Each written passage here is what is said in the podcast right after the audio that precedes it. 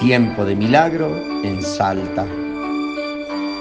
El 15 de septiembre, por la mañana, seguían las réplicas de los movimientos sísmicos y un sacerdote llamado José Carrión, que hacía sus oraciones de la mañana, sintió una locución en su interior que le dijo, hasta que no me saquen por las calles, no cesarán los terremotos.